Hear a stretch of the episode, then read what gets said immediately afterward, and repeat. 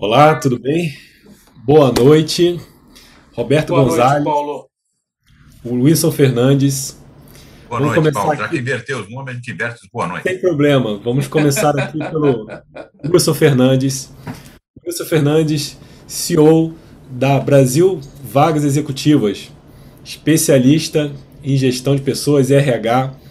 É, vai estar contribuindo excelentemente para essa live, para a gente compreender melhor a importância do tema SG para retenção de talentos. E Roberto Gonzalez, especialista em governança, autor deste livro aqui, excelente, O Poder da Transformação das Empresas. Muito bom, já li, fica aqui guardadinho aqui esse livro, que eu gosto muito dele. E eu, Paulo Matos, é, sou mentor empresarial é, e a gente vai fazer esse bate-papo aí para a gente entender melhor isso. O tema é muito importante, está em alta, mas não é por isso que a gente está falando sobre ele. Roberto Gonzalez já atua há vários anos, né, Roberto, é, nesse tema, desenvolvendo e trazendo isso para o Brasil, mas é, agora que ele está ficando em alta, né? agora que o tema está se tornando mais relevante. E aí, ainda mais, a gente precisa falar mais ainda para que as pessoas conheçam mais e entendam sobre o tema.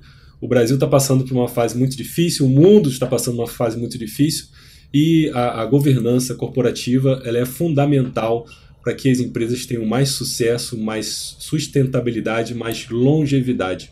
É, a gente acredita que se a gente tem tanto problema no país, as empresas elas tendo mais resultados, elas sendo mais conscientes, mais sustentáveis, elas conseguiriam estar tendo mais resultados, empregando mais e, obviamente, tendo mais longevidade. Então, a gente está difundindo esse trabalho, né, procurando ajudar é, as empresas a terem mais resultados. E a gente vai começar é, desenvolvendo esse tema né, sobre o ESG, porque isso é, a gente tem visto que é um caso real. As empresas elas estão começando a ter dificuldades na retenção de talentos, na atração de talentos. As empresas que não têm é, incorporado né, na sua empresa esse tema. E aí eu queria abrir com o Roberto para explicar um pouquinho para a gente sobre o que é, e aí depois o Wilson fala um pouquinho aí sobre a parte dos talentos. Então, Roberto, a palavra está com você. Obrigado, Paulo. Obrigado, Wilson. Muito bom compartilhar com vocês dois esse momento e falar de um assunto que é tão caro a mim, né, como você mesmo falou, já envolvido há um certo tempo com isso, e saber que isso está chegando no mainstream das empresas, está chegando na recursos humanos, onde o Wilson vai abordar com muito mais propriedade, né? Mas o ESG nasceu em 2004. E por que nasceu em 2004? Teve um forte envolvimento de várias organizações vinculadas à ONU, né? Porque se falava muito no final dos anos 90 do Triple Bottom Line, já estava falando do resultado econômico, social, ambiental, se falava-se muito do crescimento da governança das empresas, e aí se entendeu que as empresas tinham maturidade econômica, financeira, contábil, mas não tinha essa mesma maturidade no social, ambiental e governança.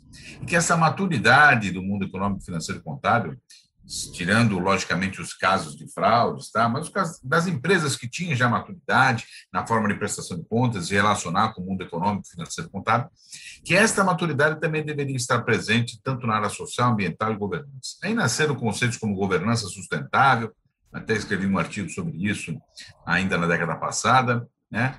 E se começou a se tratar esse assunto. Então, a empresa tem que ver o olhar de que ela tem resultados a dar aos seus acionistas e a todos que direto e diretamente se relacionam com, essa, com ela. Né?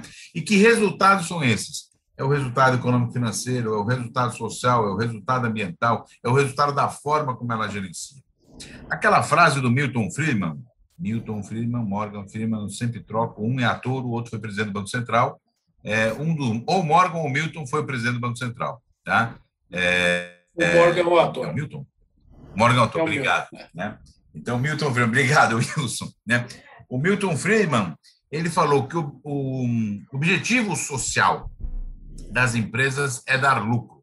Ninguém contesta a frase do Milton Friedman, ninguém contesta. Né? Só que agora ela não é ponto final. O objetivo social das empresas é dar lucro, vírgula, não ponto final. Com sem sonegação, com responsabilidade social, com boas práticas de recursos humanos, com proteção ambiental, com a forma de liderar a gestão. Né? Então, esse vírgula engloba todas essas questões. E para que isso possa ser praticado efetivamente nas organizações, é necessário que tenhamos pessoas com esse olhar. É necessário que tenhamos executivos com esse olhar, conselheiros com esse olhar, gerentes com esse olhar. E aí é fundamental e essencial a importância da entrada de pessoas na organização. Opa, a empresa hoje pensa, vou, isso é relevante e importante. Como é que essas pessoas vão entrar dentro da organização? Como é que eu vou levar isso para dentro da área de recursos humanos da organização? Aí eu passo a bola para o maior especialista em recursos humanos do Brasil, Wilson Fernandes. Perfeito, mas antes de o Wilson entrar, tem um recado aqui, é o seguinte. É, quem está assistindo essa live ao vivo pode deixar perguntas no chat. Eu estou aqui acompanhando, estou gerenciando aqui e as perguntas vou, vou trazer aqui para os especialistas. Caso você esteja assistindo essa live gravada, você pode deixar a sua pergunta também nos comentários desse vídeo, para que a gente também a gente faz é, acompanhamento dessas mensagens no canal no YouTube e a gente vai estar tá te respondendo. Mas então, Wilson, está com você a palavra. Perfeito. Bom, uma boa noite, Paulo. Boa noite, Roberto. Boa noite aos amigos que estão nos assistindo. É... Tirando os exageros do Roberto, né? Vamos, né? Eu sou um profissional aí com 41 anos em recursos humanos, desde o tempo do antigo departamento pessoal, né? Até os dias atuais, aonde nós sabemos muito é, o quão importantes são as pessoas, né? Desde o presidente até o porteiro de uma organização, aonde é, cada cada um tem seu papel né? A importância do papel individual ela é fundamental para o sucesso da organização. É, dentro do, do ESG, e o Roberto explanou aí de uma maneira muito, muito importante, é, eu coloco dois é, temas que impactam as organizações há muitos anos, muito antes do ESG. Né? O primeiro deles é comunicação. Tá? A comunicação é, dentro de uma organização, seja ela de pequeno porte, de médio porte ou de grande porte, é fundamental para que a empresa atinja seus objetivos de lucro, para que atinja seus objetivos ambientais, para que atinja seus objetivos sociais para com a comunidade e todos que dela participam, todos os stakeholders que dela participam. Isso com o ESG está muito mais em voga. Por quê? Porque as pessoas, os profissionais, né, que vem vindo agora, né, com essa, com essa, com esse mundo cada vez mais globalizado, a tendência deles chegarem numa empresa e tomarem a decisão da sua carreira é muito maior do que há 10, do que há 20 anos atrás. Né? Todos nós falamos, poxa, hoje não tem mais profissionais que ficam 10, 20, 30 anos numa organização.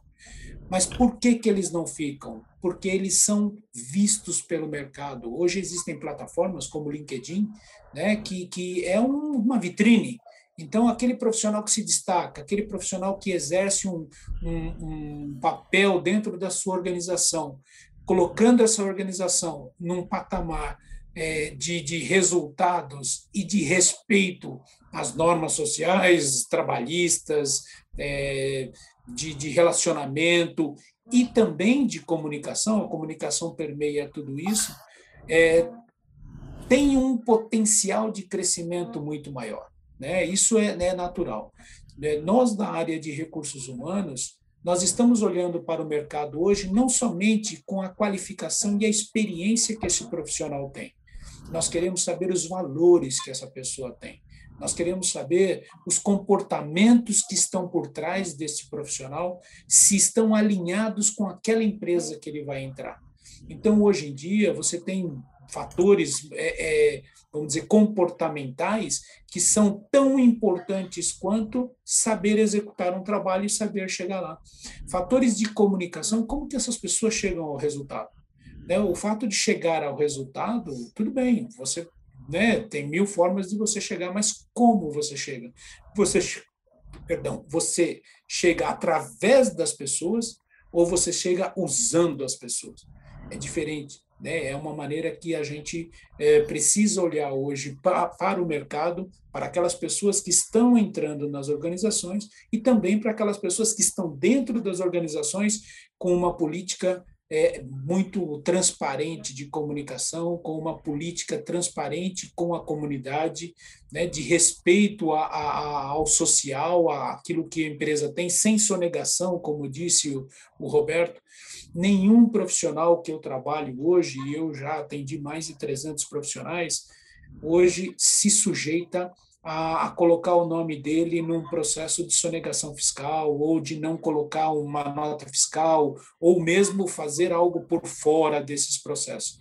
Né? Esse, esses, profissionais hoje chegam para mim e falam: que empresa, como é que está essa empresa, Wilson? É, procura essa empresa, tem processos, essa empresa é idônea. Se for uma empresa que não tem essa idoneidade, é, muito provavelmente o profissional não quer trabalhar para essa empresa hoje em dia e ele realmente vai declinar um, um convite, mesmo que seja por um salário é, bastante importante. Acredito que eu respondi aí a pergunta, Paulo.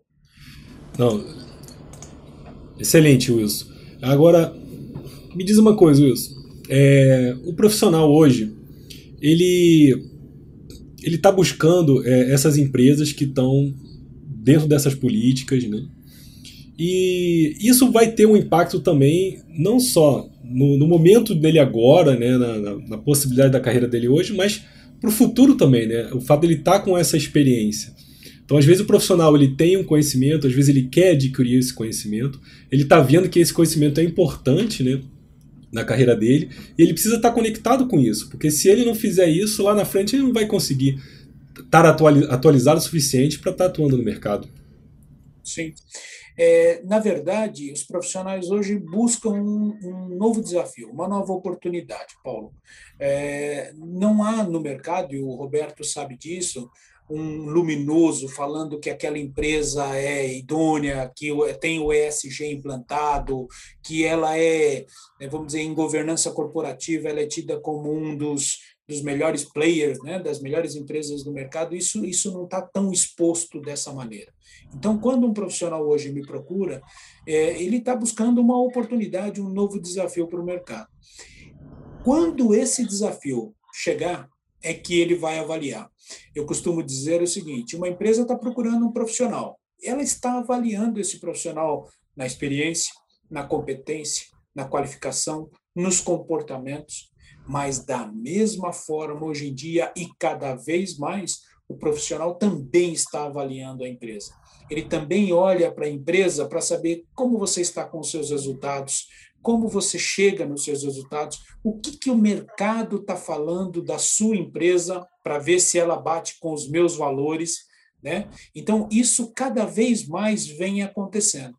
Quando todos esses fatores eles se unem e eles têm um alinhamento, a probabilidade de uma de uma parceria, né, de uma negociação entre empresa e empregado, entre empresa e profissional, ela tende a ser de sucesso. Por quê? Porque não somente na qualificação, não somente na execução da sua atividade, na tomada de decisão, mas ela também tem valores que são complementares, valores que se assemelham e que isso vai trazer muito sucesso.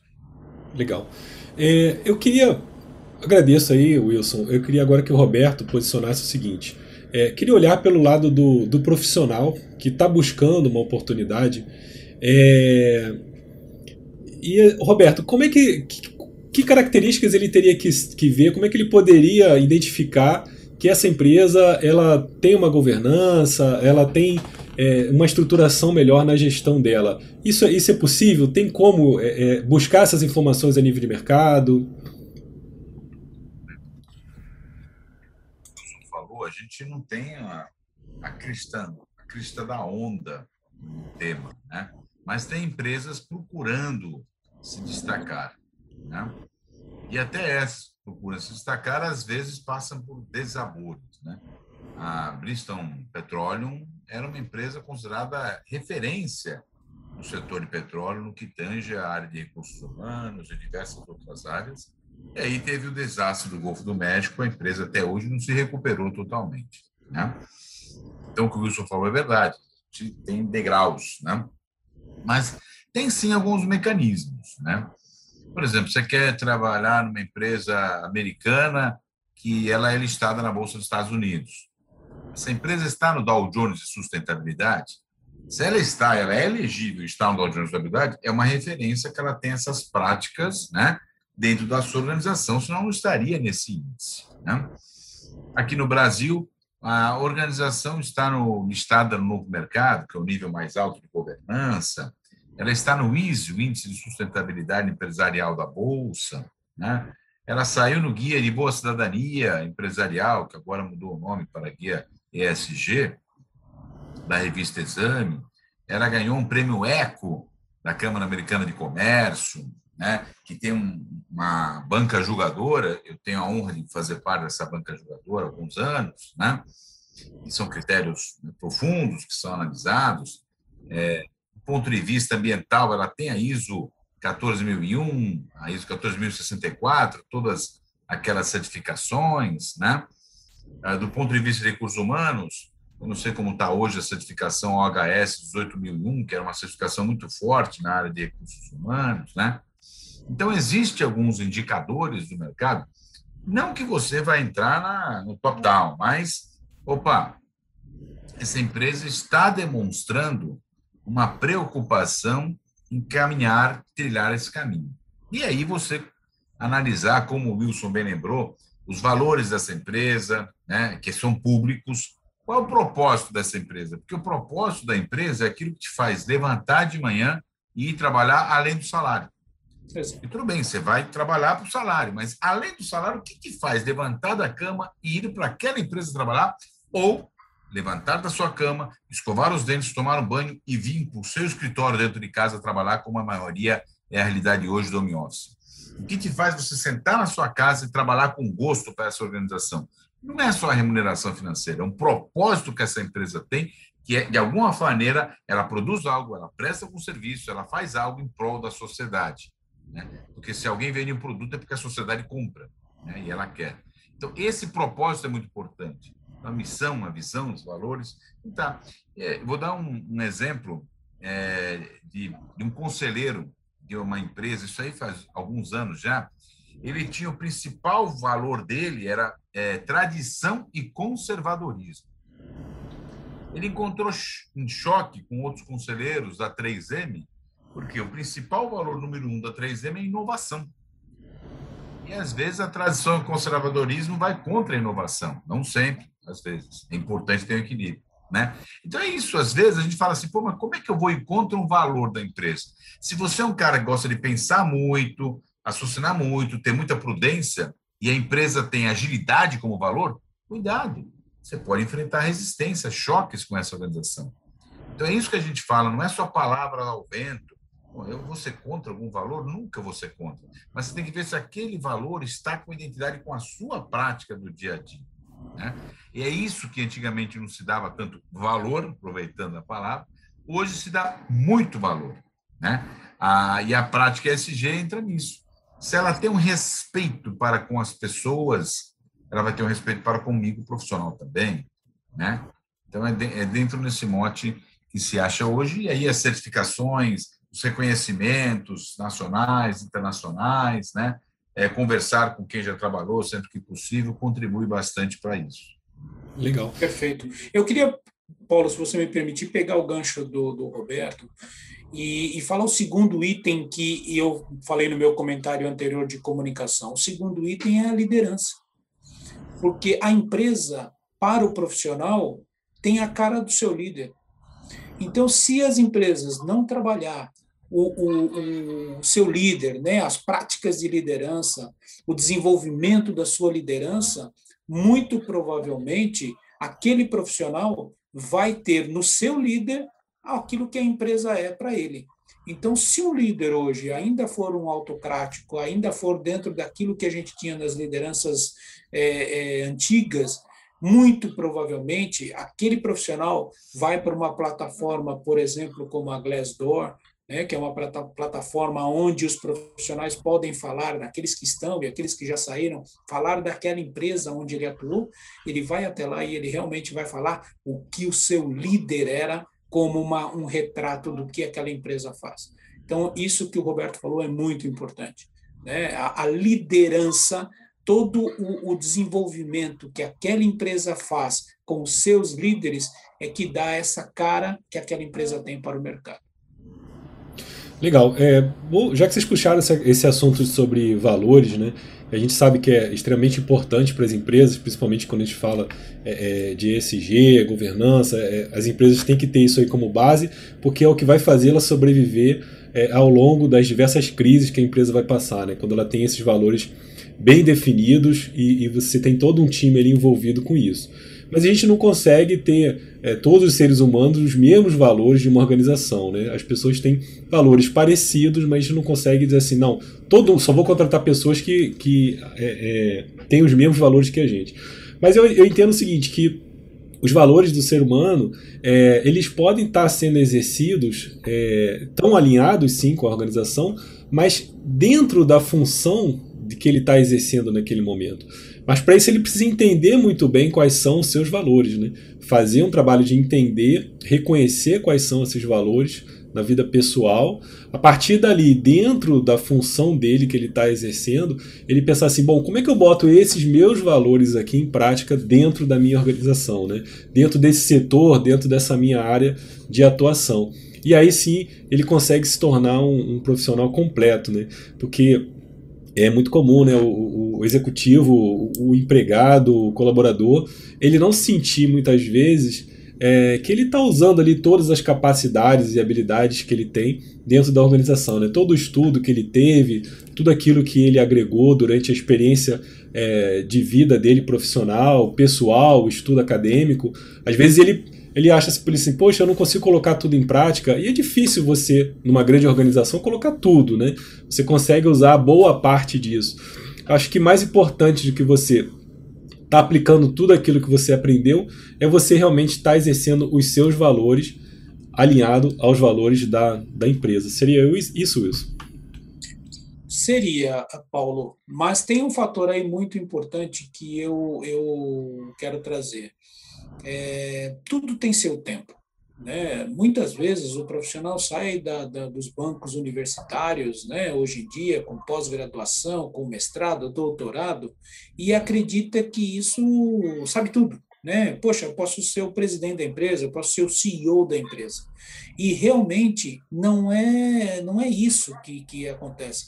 Existe o, o, o teórico, mas existe o prático, existe o dia a dia as empresas elas possuem hierarquias, elas possuem pessoas que estão lá e que já vivem, vivenciam as regras, o cotidiano, as políticas que aquela empresa tem.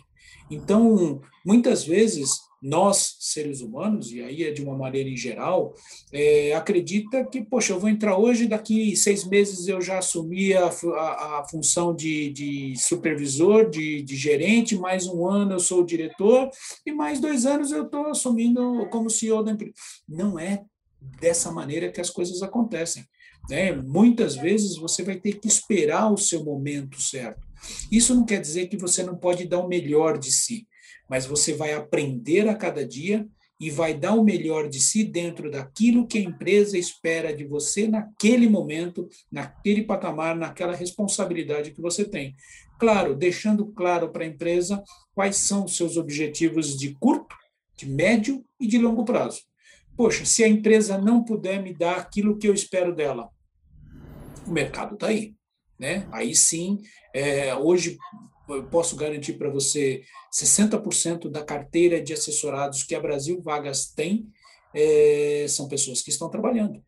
São pessoas que estão olhando para o mercado e falando assim: poxa, eu já atingi o meu nível aqui, eu trabalho numa empresa nacional, familiar, e eu não vou conseguir meu próximo passo dentro dessa organização. O que ele faz? Se estrutura para o mercado né, faz todo um trabalho para buscar um outro empregador, uma outra empresa, onde ele vai poder colocar tudo aquilo que ele sabe e ele acredita que ele sabe em prática. Então, eu acho interessante também, Lúcio Paulo, é, a gente fala muito da missão, visão, valores, propósito da empresa, né? E o Paulo trouxe essa questão do ser humano, do ser que está na organização. Agora, quantas pessoas sabem a sua missão, a sua visão, os seus valores e o seu propósito? Porque se as pessoas tivessem claro isso, seria muito mais fácil elas se identificarem. Né? Às vezes, uma multinacional com nome forte chama, não, quero trabalhar nessa organização. E a pessoa não para para pensar sobre a sintonia que o Paulo colocou entre o que a empresa defende e o que ele defende. Né? Muita gente fala que as empresas, não, algumas empresas, missão, visão, valores é quadrinho na parede. O problema é que para muitas pessoas, missão, visão, valores é quadrinho na parede, porque ela não sabe nem a sua própria missão de existir, a sua essência, onde ela quer estar daqui a X anos, né? Que as principais decisões que ela tomou na vida, é só refletir sobre as principais decisões que tomou na vida, que valores estiveram presentes e o que te faz levantar da cama para você viver. Esse é o seu propósito, né? Eu acho que é muito importante. Quando você pode perceber, as pessoas de maior sucesso têm isso muito claro. Elas sabem quem são, sabem onde querem chegar, sabem quais são os seus valores e sabem o que faz elas levantarem da cama. Excelente, Roberto. Legal, Roberto. É, é, eu acho que essa ideia, a gente está fazendo essa live aqui, a ideia é a gente fazer essa troca né, de informações e levantar o, os temas ligados à governança para a gente estar tá discutindo e estamos aí com o canal aberto aí do chat. Quem quiser colocar alguma pergunta, fica à vontade, pode colocar aí que a gente vai estar tá respondendo. E aí, Roberto, é, você falou agora uma coisa interessante, né? As pessoas elas é, têm que entender, conhecer os seus próprios valores. E me diz mais uma coisa, porque não adianta a gente só conhecer, né? Essa coisa de, de conhecer, botar na parede não adianta. A governança ela ajuda nesse processo de vamos manter o trem na linha. Quer dizer, a gente definiu essa estratégia, definiu valores, missão, é, é, definiu o compliance, né? Tudo que precisa ser feito. A governança é justamente isso que, que mantém a empresa ali conduzindo a estratégia, aparando as arestas para que a gente tenha conduzido dentro daquela direção? fundamental a sua colocação, porque é importante que todos na organização saibam para onde essa organização vai. Muitas vezes, né, uma empresa familiar, os donos sabem, os donos acreditam que todo mundo na empresa sabe, mas só eles sabem. Então a pessoa está lá trabalhando, mas não sabe por quê, não sabe onde quer chegar. A governança contribui para isso. A governança, mesmo numa empresa familiar, não está de bolsa ela contribua para que isso tem que ser disseminado na organização. Né? Quando você monta um conselho consultivo, além do planejamento estratégico, orçamento, uma das primeiras coisas que os conselheiros vão ser, todos na empresa sabem aonde nós devemos chegar, é natural isso. O cara não precisa ser especialista em governança, mas é natural que o ser humano exponha isso. É o olhar externo para dentro da organização, por isso que é importante ter um conselheiro externo. Né? Então, a governança, sim, auxilia a colocar uma linha é, para onde vai, auxilia para que todos saibam para onde a organização está indo, e com isso todos contribuem para atingir esse objetivo. Porque se eu sei o que eu estou fazendo, no que eu estou contribuindo, para onde essa empresa quer chegar, né? por quê? Porque existe governança, significa que existe transparência significa que existe prestação de contas, significa que existe equidade, tratamento igual, significa que existe responsabilidade corporativa. Se tem essas quatro coisas, que são os quatro pilares da governança, né, todos da organização sabem aonde essa empresa quer chegar. É lógico que vai ter informações altamente estratégicas que só vão ser abertas quando forem realizadas. O Conselho de Administração decide fazer um estudo de viabilidade da compra de uma empresa, isso não vai ser aberto para o mercado porque se for aberto o mercado, pode suscitar interesses. E olha, você enxergou algo né, que você quer estudar, quer verificar, mas na hora que você for comprar, todo mundo vai saber. E aí você tem que ter uma estratégia de comunicação. E sabe o que vai acontecer? Não vai ser surpresa para os funcionários, porque eles sabiam aonde a empresa quer chegar. Olha, para atingir esse objetivo, poxa, sacada legal. Olha, poxa, o pessoal fez certo comprar essa empresa. Então o pessoal vai se engajar, inclusive. Eles vão pensar assim, caramba, por que gastaram dinheiro nessa aquisição? Por que não aumentaram o nosso salário? Ele vai se engajar no movimento de crescimento da organização.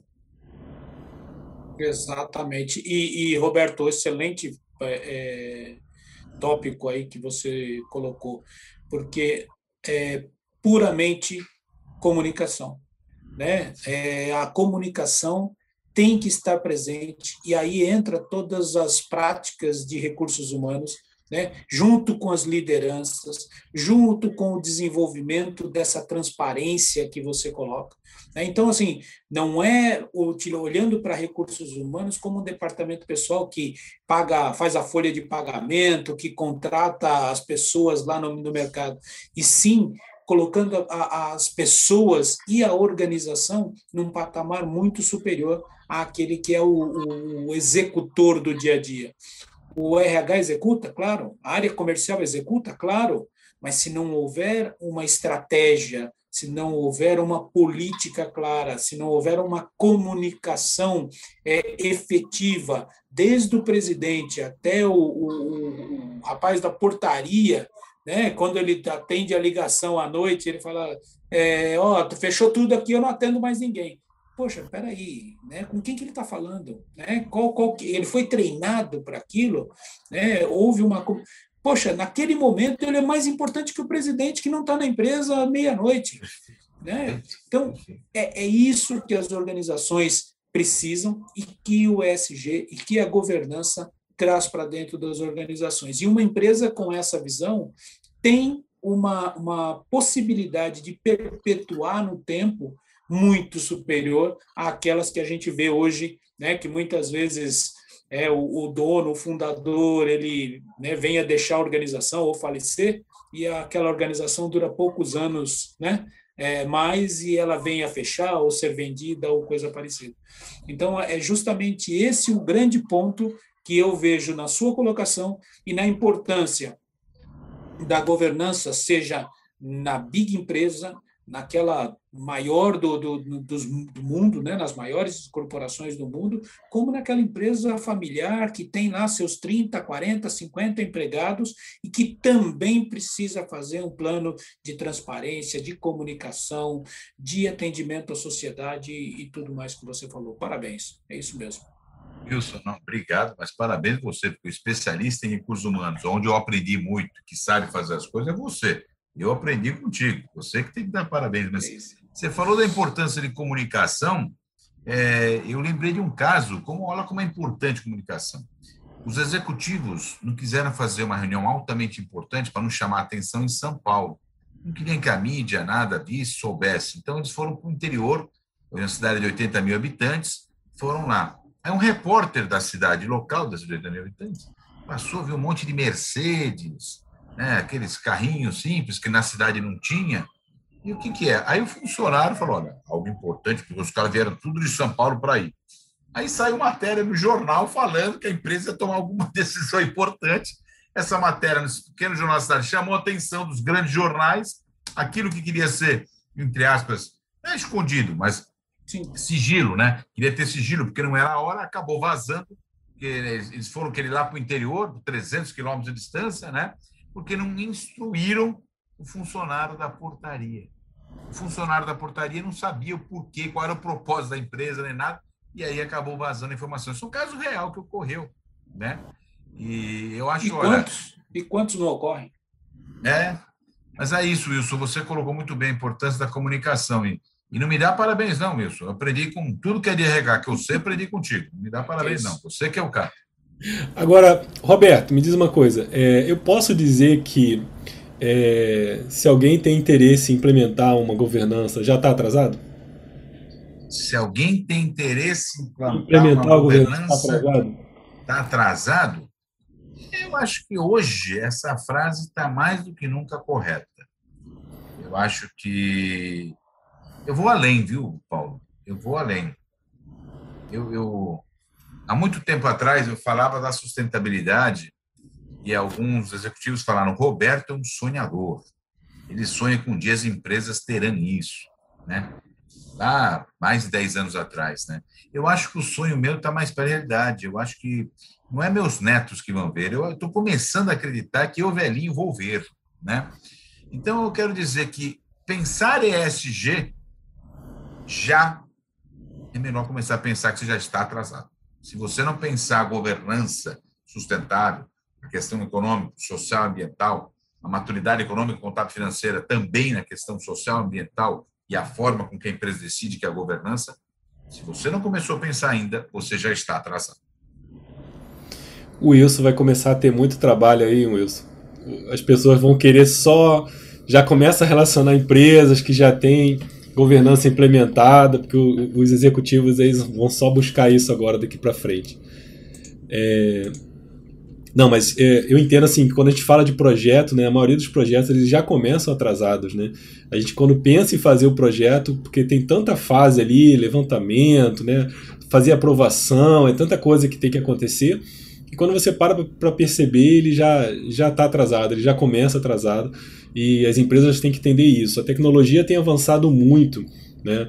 É, e a gente, a níveis astronômicos, né, exponencial, a humanidade também tem crescido bastante e as oportunidades também estão aparecendo, mas as pessoas não conseguem visualizar, vislumbrar esse crescimento e às vezes não conseguem compreender as, as reais necessidades das organizações. Então acho que aquela empresa que está olhando para o aqui e agora, ela não está olhando muito para o amanhã, né, faz um planejamento ali de curto, médio prazo, ela acaba sofrendo bastante. É, a gente já bateu um papo com o Roberto outro dia, eu coloquei uma questão e eu vou repetir aqui, um pouco polêmica, né? Mas assim, é, quando a gente é, quando a gente não pensa né, na governança, a gente está tá ali, não, ah, não quero saber de governança, você está garantindo a sua empregabilidade, né? Quando você pensa em governança, você está garantindo a sua sustentabilidade, né? E longevidade. Então isso aí é uma coisa preocupante dentro das empresas, né? Você tem que tomar cuidado ali com seus executivos se eles estão realmente é, olhando o que, que eles estão olhando naquele momento. Agora a pressão é muito grande para que você tenha resultados. Então você tem que ter o, esse equilíbrio, né? Eu acho que a, governança em si, né, é, acaba sendo um paradoxo, porque a governança em si, ela, ela ajudaria nesse processo, mas se o cara não tem, ele não consegue é, tá, tá exercendo, né? Então precisaria ter isso. Paulo, dentro, dentro do mundo moderno, se nós vamos olhar, por exemplo, a empresa como nós conhecemos, ela é muito recente. Em 2020 anos depois de Cristo, é, qual é a, a história de uma empresa? Né? Quando, quando que se falou pela primeira vez numa corporação, numa organização? Né? Tanto é que a hierarquia das empresas veio dos exércitos né, com todas aquelas né, é, é, estruturas hierárquicas de um exército, e ela, ela foi para a empresa justamente para. E, e, e, isso perpetuou no tempo. Se a gente olhar para 2020 anos, nós vamos falar em 200 anos, né, contando com a Europa, alguma coisa assim. Tudo isso é muito novo. E tudo isso, por conta da tecnologia e por conta de tudo que acontece, está mudando muito rapidamente. A própria Egluzone trabalha com um conceito que que o Roberto falou, né? Eu pensei que eu não iria ver, mas eu já vejo que é que é factível, né? Que eu, talvez eu velhinho vou, vou verificar essa questão do, do, do modelo colaborativo, né? As empresas vão começar a, a fazer cada vez mais esse modelo colaborativo. É assim, poxa, você quer colaborar comigo na minha empresa? Vamos.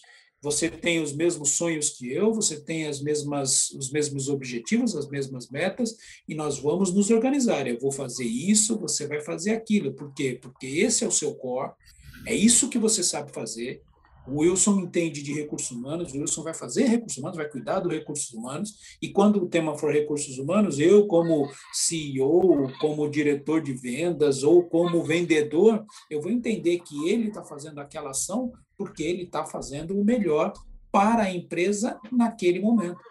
Então, hoje, o, o, o executivo que pensa, por exemplo, que o boi só engorda aos olhos do dono, né? Como nós ouvimos muito essa essa história, depende se você tiver todos os bois ali, você conseguir sozinho cuidar de todos eles ou pedir para alguém te ajudar a cuidar, mas a tomada de decisão somente em uma cabeça, tudo bem. O, o, o, ditado pode até ser, ser real, mas a hora que você passa a ter 10, 20, 100 empregados e que você não tem mais olhares para tudo isso, você tem que ter colaboradores, você tem que ter pessoas que entendam o que você tem, que estejam instruídas para você, para saber aonde você quer chegar, para que isso realmente faça é, sentido.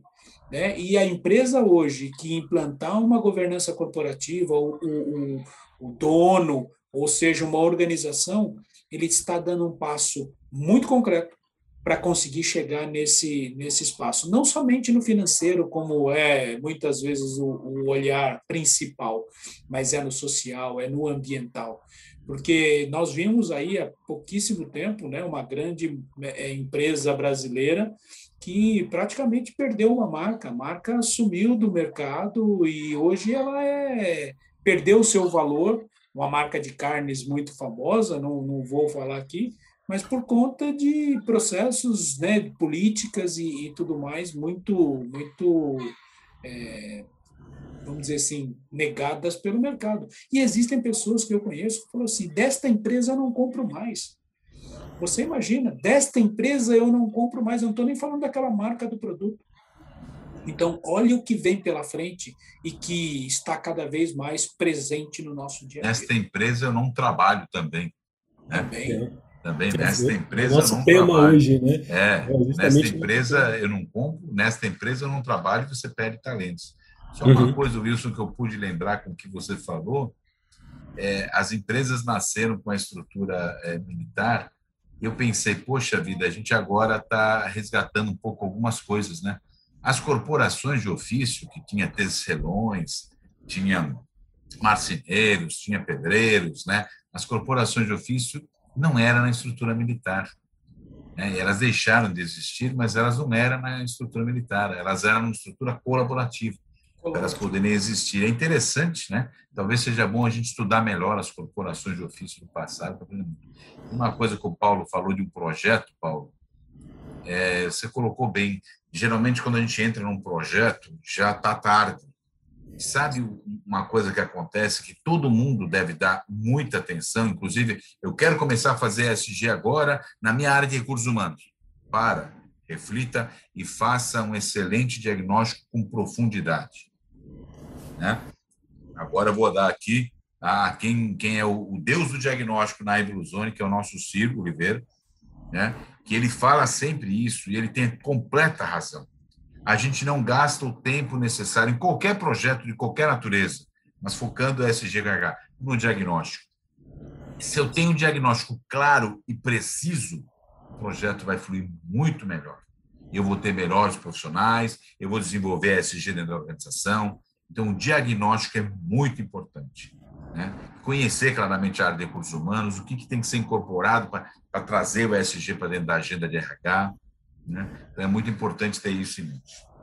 Ô Roberto, me diz uma coisa. é, acho que é importante sempre estar trazendo é, como é que, é que uma empresa, um primeiro contato, assim, que a empresa, para começar a entender um pouco sobre a governança, seria através de um workshop que, que ela poderia estar entendendo, quer dizer, a gente poderia estar apresentando isso através de um workshop, esse seria o melhor modelo? Quantas horas seria isso?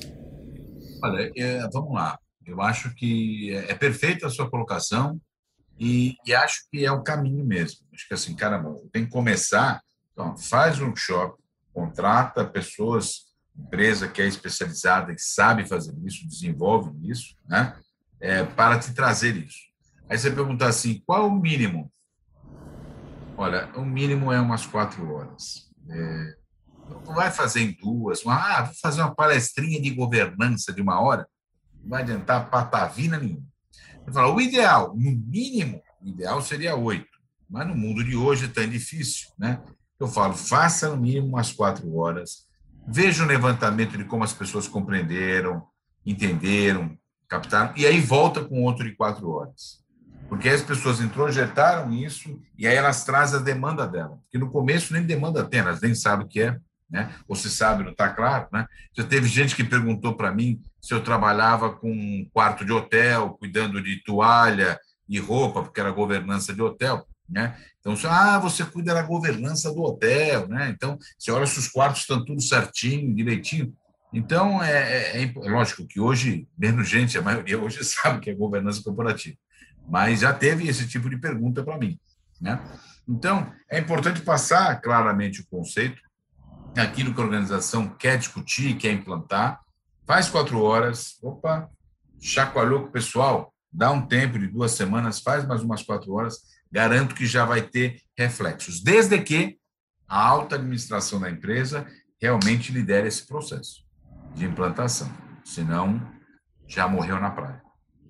E, Roberto, é, um projeto de governança, ele, ele leva mais ou menos em torno de quanto tempo? Olha, pela minha experiência, você quer implantar governança, é aí que tá. A pessoa fala, ah, vou começar já com um conselho aqui consultivo. Depende. Você tem planejamento estratégico, tem orçamento, tem compliance, tem... Não, não tem nada disso. Então, pera. Isso é importante para o bom funcionamento do conselho, para o conselho poder te aconselhar.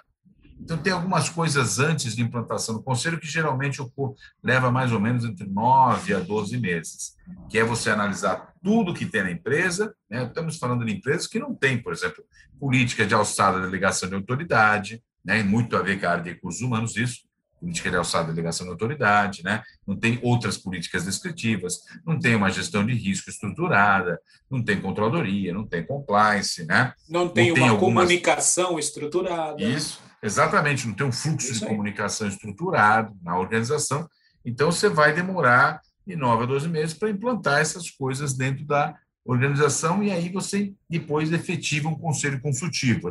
Ah, então acabou? Não, não acabou.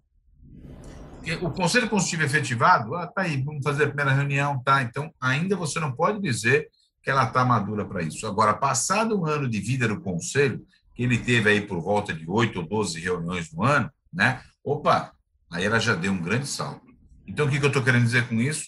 Para você falar que você começou agora o processo de governança e falar assim, eu tenho uma governança implantada, é 24 meses.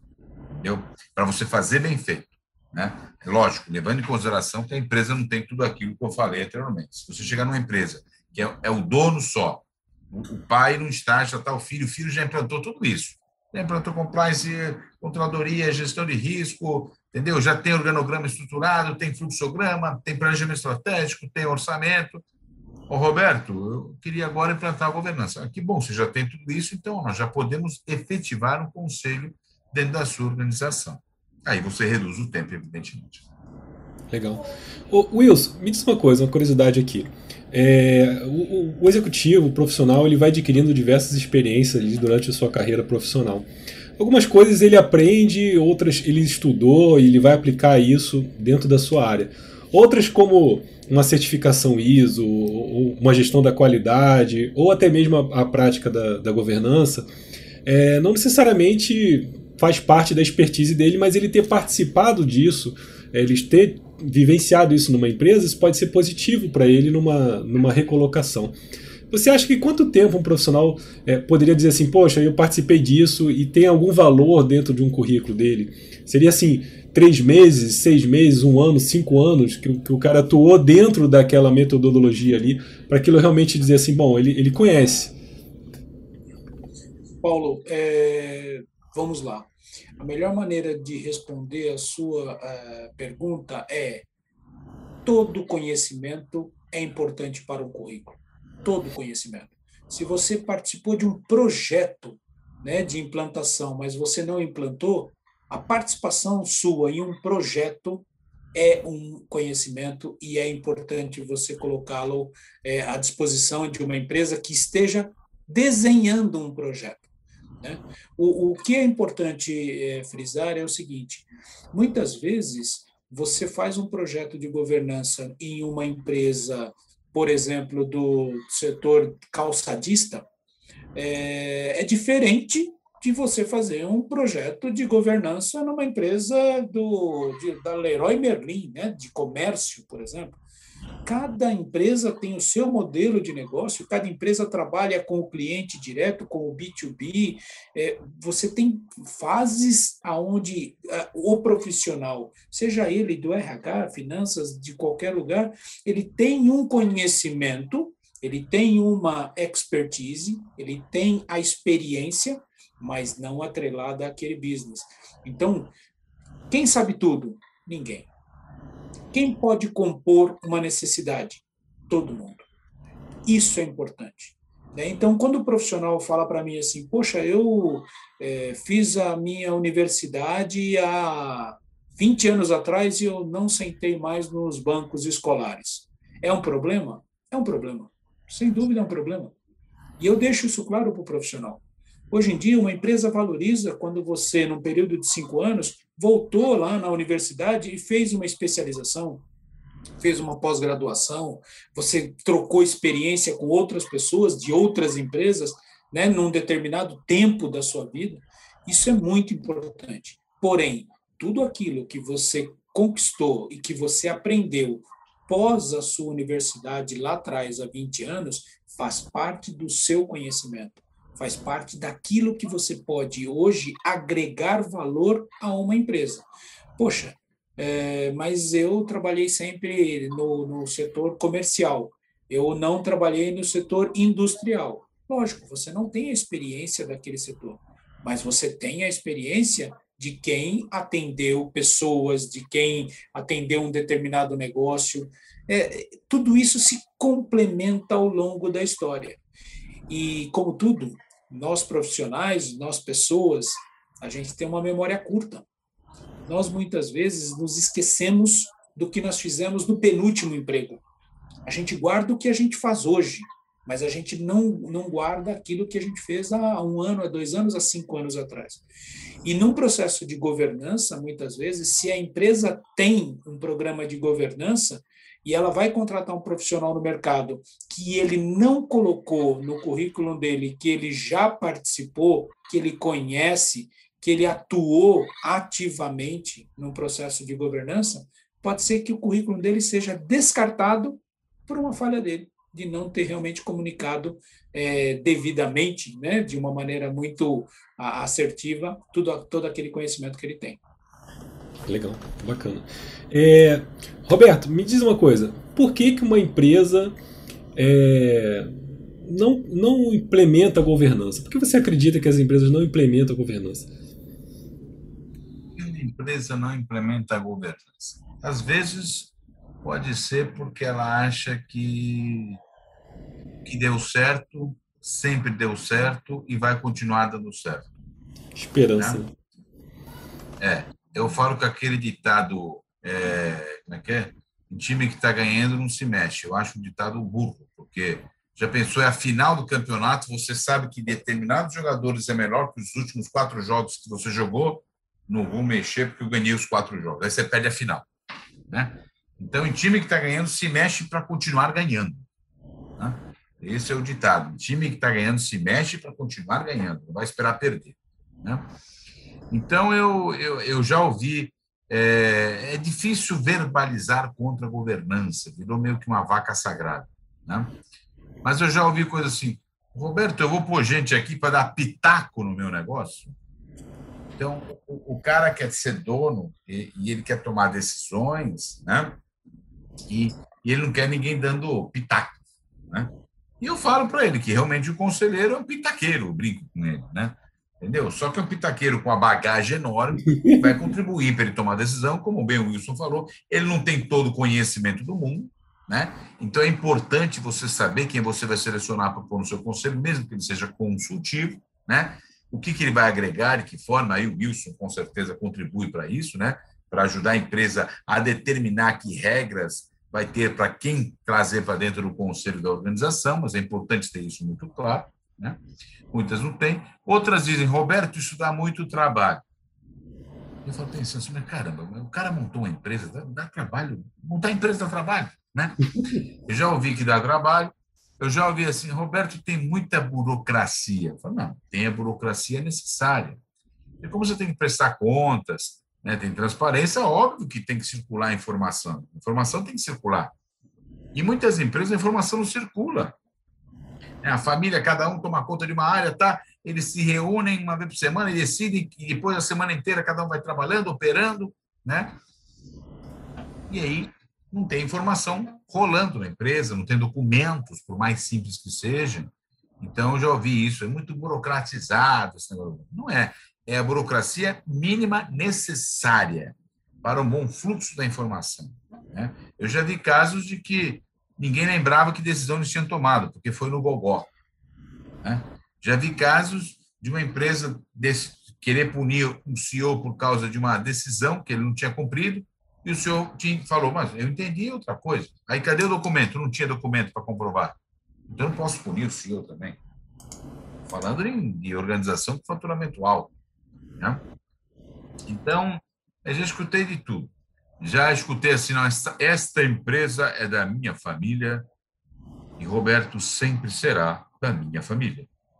Eu falei, ok, ninguém quer tirar a sua família do dono da empresa, leva o sobrenome da família da empresa, sem problema nenhum, ninguém quer mudar isso, mas outras pessoas podem contribuir, podem ajudar.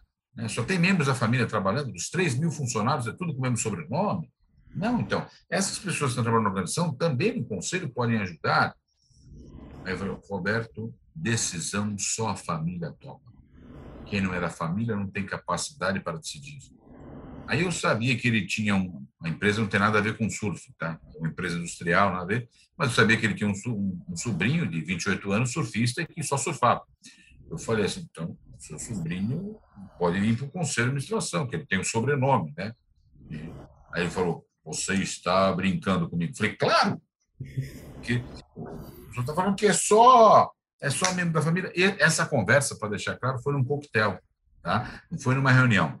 Foi num coquetel, de repente ficamos só nós dois, nós começamos a conversar, ele abriu informação, abri, e eu brinquei com ele. Falei isso mesmo. Então ele pode trabalhar, ele pode ir para o conselho. Ele tem o principal pré-requisito, sobrenome. Mas além do sobrenome, tem que ter outros mais requisitos para isso. E por incrível que pareça, passado um tempo, ele me chamou e falou: Roberto, quero ver esse negócio de governança. Esse negócio de governança agora. E, e ele falou, né, não sei se ele falou para me agradar, mas que aquela conversa no coquetel tinha contribuído para ele mudar a visão de governança. Tem diversos casos. É, é, eu acho que ele podia chamar aqui o Silvio Santos, né? Para se falar em governança, ele te xinga. Por quê? Porque a única empresa de capital aberto listada nos níveis de governança, na nível 2, que era o Banco Pan-Americano, aconteceu o que aconteceu. É, então, eu, eu, quero acreditar que, para ele, aquela experiência está vinculada com o termo governança corporativa. Não é isso, governança corporativa. Alguém tem que conseguir explicar isso para ele. Então, eu acho que muitas pessoas também são contra a governança corporativa por não entender o que é o conceito. Já escutei também, Paulo, isso é coisa para companhia grande. Isso é coisa para empresa grande. Também eu já ouvi isso. Então, enquanto eu for pequeno aqui, eu não vou me preocupar com isso. Eu falo, nossa, muito pelo contrário. Enquanto você for pequeno, é que você tem que se preocupar para que você crescer e crescer bem. Né? Se você só se preocupar com o grande, caramba, quanto que eu tenho que arrumar aqui? Né? Então, são esses, esses causos aí do mercado. Legal. E, e, é importante, Paulo, também frisar o seguinte, que o ser humano, né, de uma maneira em geral, ao longo da vida você tem fases. Né? Em um determinado momento da sua vida, você é um desbravador, você está tá querendo né, reconhecimento, você tem fases na sua vida. E muitas vezes, quando um executivo ele chega, dono de uma empresa, nos seus 50 anos, nos seus 60 anos, é, ele precisa entender que ele está construindo uma empresa para o mercado. E isso o ESG fala, faz muito bem né? O que que é ambiental, o que que é social, né? E o que que é de governança. Então, assim, se você pretende é, fazer com que aquilo que você construiu e que você colocou 10, 20, 30 anos da sua vida é, para render frutos, mesmo que seja para sua família, porque se for uma empresa familiar, ela pode até sair da, da, da da organização como executora, né, como tomada de decisão, mas a empresa é da família, ela vai ter as ações daquela empresa, cada, cada filho, cada membro daquela família vai poder se dedicar àquilo que gosta de fazer. É, isso não tem preço. Né? Você passar a sua vida fazendo aquilo que te dá satisfação não tem preço. Esse executivo tinha a satisfação de construir um negócio e ele atingiu. Mas isso pode não ser a satisfação dos filhos dele. Né? Quantas empresas. Eu, eu comecei a estudar muito lá atrás e eu fiz trabalhos aonde na casa do meu pai tinha um atlas geográfico, né, que era um, um documento da editora Abril, aonde a primeira empresa brasileira em 1967 se chamava Indústrias Reunidas Francisco Matarazzo. Onde é que está essa empresa? E ela era a maior empresa brasileira em 1967. O que, que aconteceu? Ela simplesmente, puf, ela acabou. Acabou por quê? Porque não existia governança, porque era tudo de uma família só, eram únicos donos, os filhos do conde, é um que um cresceu, conquistou a empresa, os outros filhos não queriam aquilo lá. No final dos tempos, ficou para uma pessoa que não tinha capacidade de cuidar daquela empresa com outros mercados, porque ela queria cuidar como era no passado, e automaticamente fez com que a empresa, ah, mas ficou com o dinheiro. E aí? O que, que é o dinheiro pela satisfação da pessoa? Não vou nem entrar no mérito da questão, né? Se queria. Cadê o legado, né? Cadê legado. o legado? Cadê o legado? Né? Então, o, o, hoje, quando a gente fala em governança corporativa, seja numa big empresa ou seja numa empresa pequena, o que nós temos que avaliar é que legado você está deixando para a sociedade. Muito bem. Pessoal, é, adorei o papo. Nosso tempo aqui está se acabando. É, passou uma hora aí desse bate-papo. É, você que está assistindo esse vídeo, se você gostou, dê um like. Se você quer que a gente faça um outro na semana que vem, deixe nos comentários desse vídeo. Se você tem um tema que você quer trazer para a gente também, coloque aí. A gente tem vários especialistas em diversas áreas. A ideia é que a gente traga especialistas diferentes e até mesmo convidados para estar tá trazendo um conteúdo de alto nível para você é, poder ter mais informações para sua própria empresa. Adorei demais esse papo. Eu acho que daria para a gente ficar muito mais tempo, mas a gente, infelizmente, tem outras atividades aqui, não vai poder continuar. Tá bom?